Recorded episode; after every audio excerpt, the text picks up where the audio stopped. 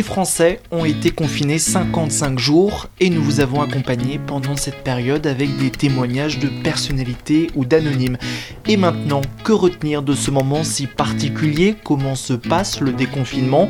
Que faut-il en attendre pour notre vie tous les jours et pour la planète? Nous avons eu envie de faire témoigner des personnalités sur ce monde d'après dont on parle tant.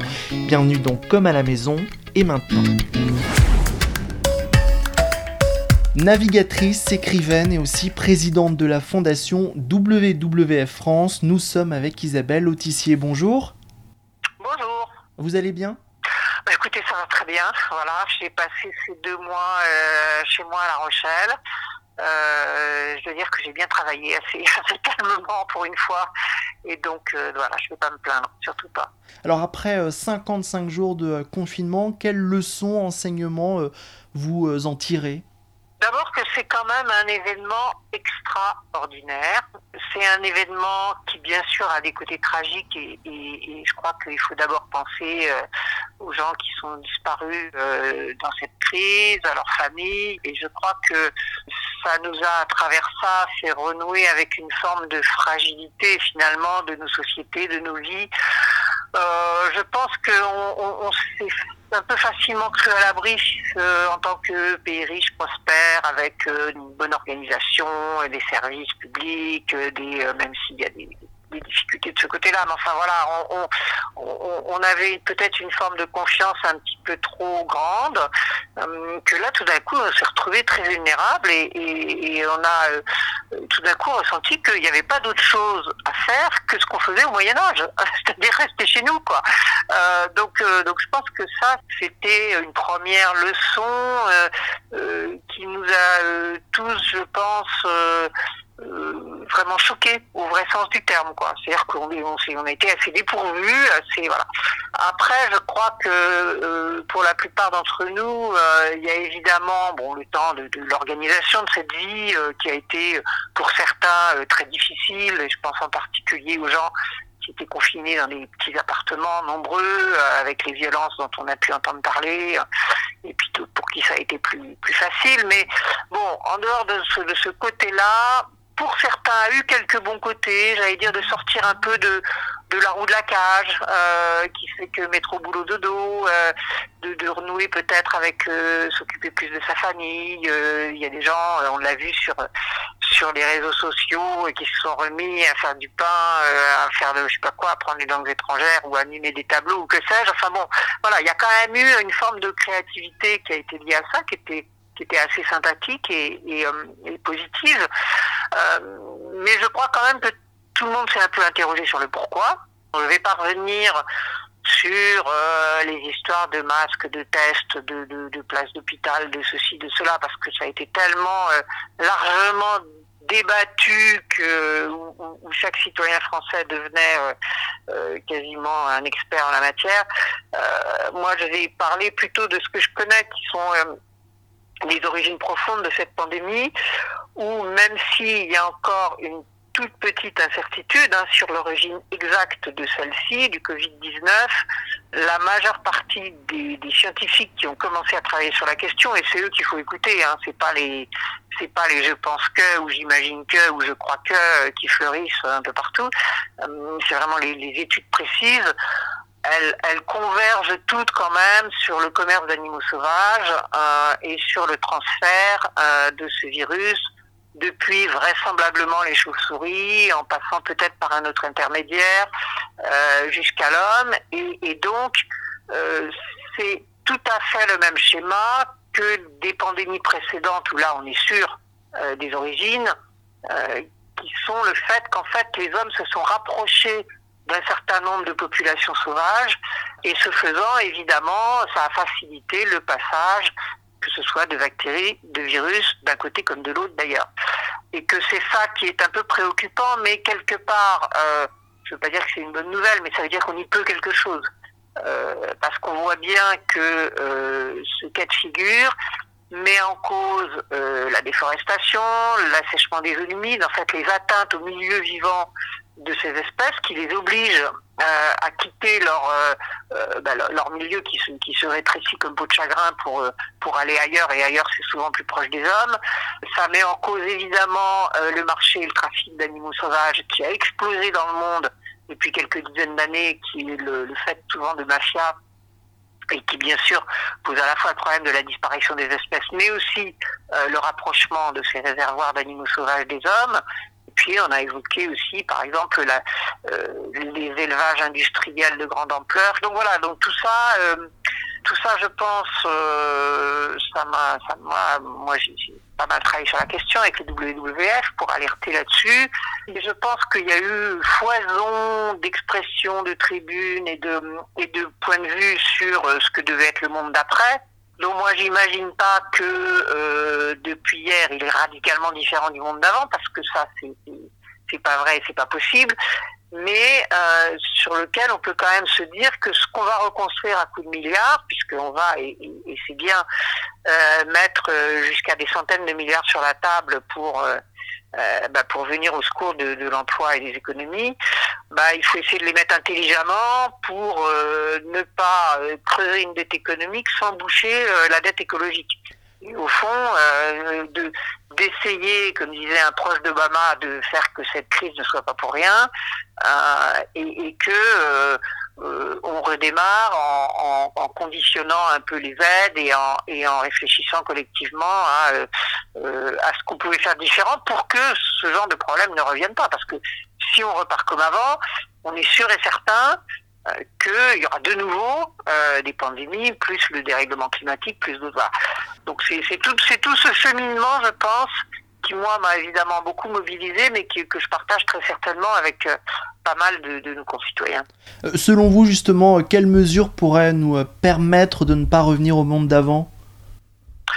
Bah, il y a pas mal de choses et je crois que là tout le monde tout le monde peut voir midi à sa porte.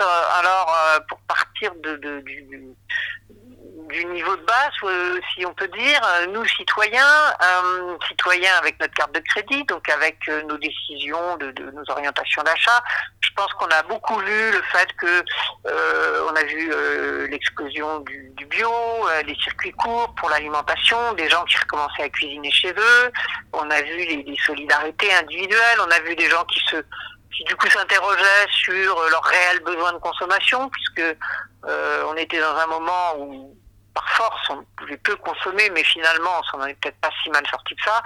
Euh, donc je pense que ça, c'est des réflexions à titre individuel euh, qu'il faut poursuivre et, réfléchir à qu'est-ce qui nous importe vraiment. Est-ce que ce qui nous importe vraiment, euh, c'est de changer notre téléphone portable tous les six mois pour être un peu caricatural, ou est-ce que c'est plutôt d'investir plus dans, dans autre chose qui serait euh, euh, des choses qu'on ferait avec nos enfants par exemple ou nos proches ou enfin voilà ou, ou avec des associations. Donc je pense qu'il y a euh, au niveau individuel euh, voilà il y a, il y a une réflexion à prolonger et sans doute une action à avoir sur un, sur un certain de changements après il y a il y a d'autres échelons. Il y a les échelons euh, collectivités et entreprises, c'est-à-dire les échelons de, taille moyenne en quelque sorte, euh, où là aussi on a vu d'ailleurs les collectivités commencer à s'interroger sur la place du vélo dans les villes, sur euh, euh peut-être elles aussi favoriser les circuits courts dans l'alimentation des écoles et autres, euh, sur euh, organiser mieux les solidarités. Je pense que les entreprises, pour le coup aujourd'hui, elles sont encore en ordre dispersé, mais j'ai quand même un certain espoir que une partie d'entre elles vont démarrer ou accélérer leur transition écologique pour la bonne et simple raison que euh, les entreprises détestent l'incertitude et la crise, par peut-être pour quelques entreprises euh, nord-américaines de réseaux sociaux et de vente à domicile, euh, c'est pas bon. Euh, les crises c'est pas bon pour l'économie parce que ça, ça, met tout par terre et, et, ça, et, ça, donne des instabilités. Donc, donc je pense que soit par prise de conscience, soit un peu euh, contrainte et forcée, euh, elles vont quand même, et j'espère, et nous on fait tout pour ça, euh, qu'elles vont euh, réfléchir à leur modèle économique, à ce qu'elles commercialisent, comment elles le font, pourquoi, et, et donc qu'est-ce qu'elles poussent au fond comme, comme type de société. Euh, et puis évidemment, il y a le niveau de l'État et le niveau européen pour nous, où là, il s'agit aussi de flécher les décisions, en grande partie, donc ce que je disais, l'argent qui va être mis sur la table, euh, mais aussi les décisions politiques et les accélérations de la transition, parce qu'on a besoin, absolument, on a besoin des lois pour, pour nous aider sur ce chemin-là, on a besoin des lois qui encadrent euh, les pratiques, qui, euh, qui donnent des signaux positifs d'un certain sens. par exemple, euh, arrêter tout ce qui est euh, subvention du fossile, alors peut-être pas l'arrêter du jour au lendemain, mais organiser la décroissance et l'extinction euh, des subventions aux fossiles, euh, alors qu'on sait que le dérèglement climatique c'est la prochaine crise qui nous tend au nez, et puis euh, augmenter tout ce qui va être sur les énergies renouvelables, par exemple. Ça va être pour l'agriculture d'essayer, par exemple, de repasser à produire au moins au niveau européen les protéines végétales euh, qui servent en particulier à nourrir notre bétail, euh, plutôt que d'aller euh, acheter trois tonnes de soja en Amérique du Sud, au nom duquel on coupe la forêt. Et quand on coupe la forêt, on favorise les pandémies. Enfin voilà, c'est tous ces, toutes ces réflexions. Là, j'ai donné juste deux petits exemples mais c'est toutes ces réflexions euh, qui doivent être menées et qui doivent euh, permettre d'encourager la transition et d'organiser la transition parce que, encore une fois, si on ne le fait pas, eh ben, on se condamne à continuer à subir des crises. Et vous êtes optimiste, selon vous, euh, nos dirigeants ont compris qu'il fallait repenser un peu notre avenir? Écoutez, moi j'ai pas de boule de cristal et je trouve que ça sert à rien. optimiste, pessimiste, pour moi c'est des mots qui veulent rien dire. Moi je me bats, j'avance. Euh, c'est ça qui me donne d'ailleurs le moral et qui, me garde en bonne santé, c'est de me battre. Euh, je trouve que euh, voilà, s'il y a des gens qui dépriment, je leur conseille ça. après voilà, je, je peux pas vous dire où ça va arriver. ce que je sais simplement, c'est qu'il faut absolument qu'on y aille si on veut limiter la casse. Donc voilà, donc donc après, moi je vais continuer à me battre quoi qu'il en soit et, tout le temps et pour faire avancer les choses. Après, euh, euh, j'entends quelques signaux euh, proférés à droite à gauche. J'entends aussi des gens et, on l'a vu par exemple avec le fameux courrier du MEDEF qui demandait qu'on arrête et qu'on diffère l'application des lois environnementales. J'entends des voix contradictoires, des gens qui disent non non mais faut, faut vite revenir au monde d'avant. Euh, j'entends tout ça. Euh, voilà, maintenant, euh, je ne parle pas au président ou à un ministre tous les jours. On, a fait passer un certain nombre de messages, on a fait passer des documents, on a fait passer des propositions concrètes, précises, parce que je crois qu'en ce moment, on n'en est pas au Yaka Faucon et on n'en est pas au grand principe. Il, faut, il faut être efficace, il faut se poser des questions en termes sociaux, c'est extrêmement important. Euh, voilà, donc, euh, donc il faut trouver des réponses euh, qui permettent de résoudre concrètement aussi cette crise. On peut pas juste se bercer de mots. Donc voilà, donc moi j'attends bah, de voir les déclinaisons précises avant de vous donner un sentiment. Les animaux s'en sont donnés à cœur joie pendant plusieurs semaines. On a vu quelques-uns déambuler dans des centres-villes. Ça nous invite clairement à imaginer une nouvelle cohabitation plus respectueuse de la nature. Bah, je pense que ça a été, ça a été un, joli signal dans, dans, ce, dans ce confinement quand même difficile. C'est que euh, beaucoup de gens disaient, bah, tiens, tiens, on réentend des chants d'oiseaux. Ah bah oui, c'est vrai, tiens, il y avait des oiseaux en ville, mais on les entendait pas. Euh, on a vu effectivement euh, les gens qui seraient extasiés sur les petites mésanges dans leur jardin, sur, sur les fleurs qui avaient tout d'un coup une vitalité exceptionnelle. Enfin bon, donc ça, je crois que c'est bien parce que au fond, ça a été un secours moral. Et, et la nature est, est euh, entre autres, bon, bien sûr, elle nous fait vivre au quotidien, mais, mais euh, intellectuellement, moralement, émotionnellement aussi. Et là, je pense que beaucoup de gens ont pris conscience et que euh, beaucoup de gens ont envie que ça continue quelque part. Euh, nous, vous savez, on a on a fait une consultation, on, on continue d'ailleurs à la faire sur mec.org, où les citoyens sont appelés à faire des propositions concrètes et euh, à voter pour les propositions qui sont émises. On a eu plus d'un million de personnes qui, euh, qui ont euh, déjà réagi. Et par exemple, il y a, y a, un certain nombre de propositions sur la nature en ville. Les gens veulent des espaces pour qu'il y ait un peu de place pour la nature en ville, parce que bah, ils ont vu que c'était peut-être possible et, et, ils en ont envie, ils en ont besoin. Et, voilà, donc alors évidemment, ça va pas changer la face du déclin de la biodiversité, malheureusement. La nature a eu deux mois de répit, mais si on recommence comme avant, ben, on va recommencer avec le déclin. Et ça, vous le savez, il est dramatique. 60% des vertébrés sauvages, 30% des oiseaux en France, 80% des insectes, tout ça sont des, sont des chiffres mesurés. Donc, si on revient au même d'avant, on va continuer sur ce déclin. Mais ce, désir euh, citoyen d'avoir de, plus de contact avec la nature et donc de respecter plus aussi la nature, de lui faire une place, de lui, laisser sa place, de laisser les animaux avoir des espaces pour se nourrir, pour euh, euh pour faire leur nid ou leur terrier ou leur etc.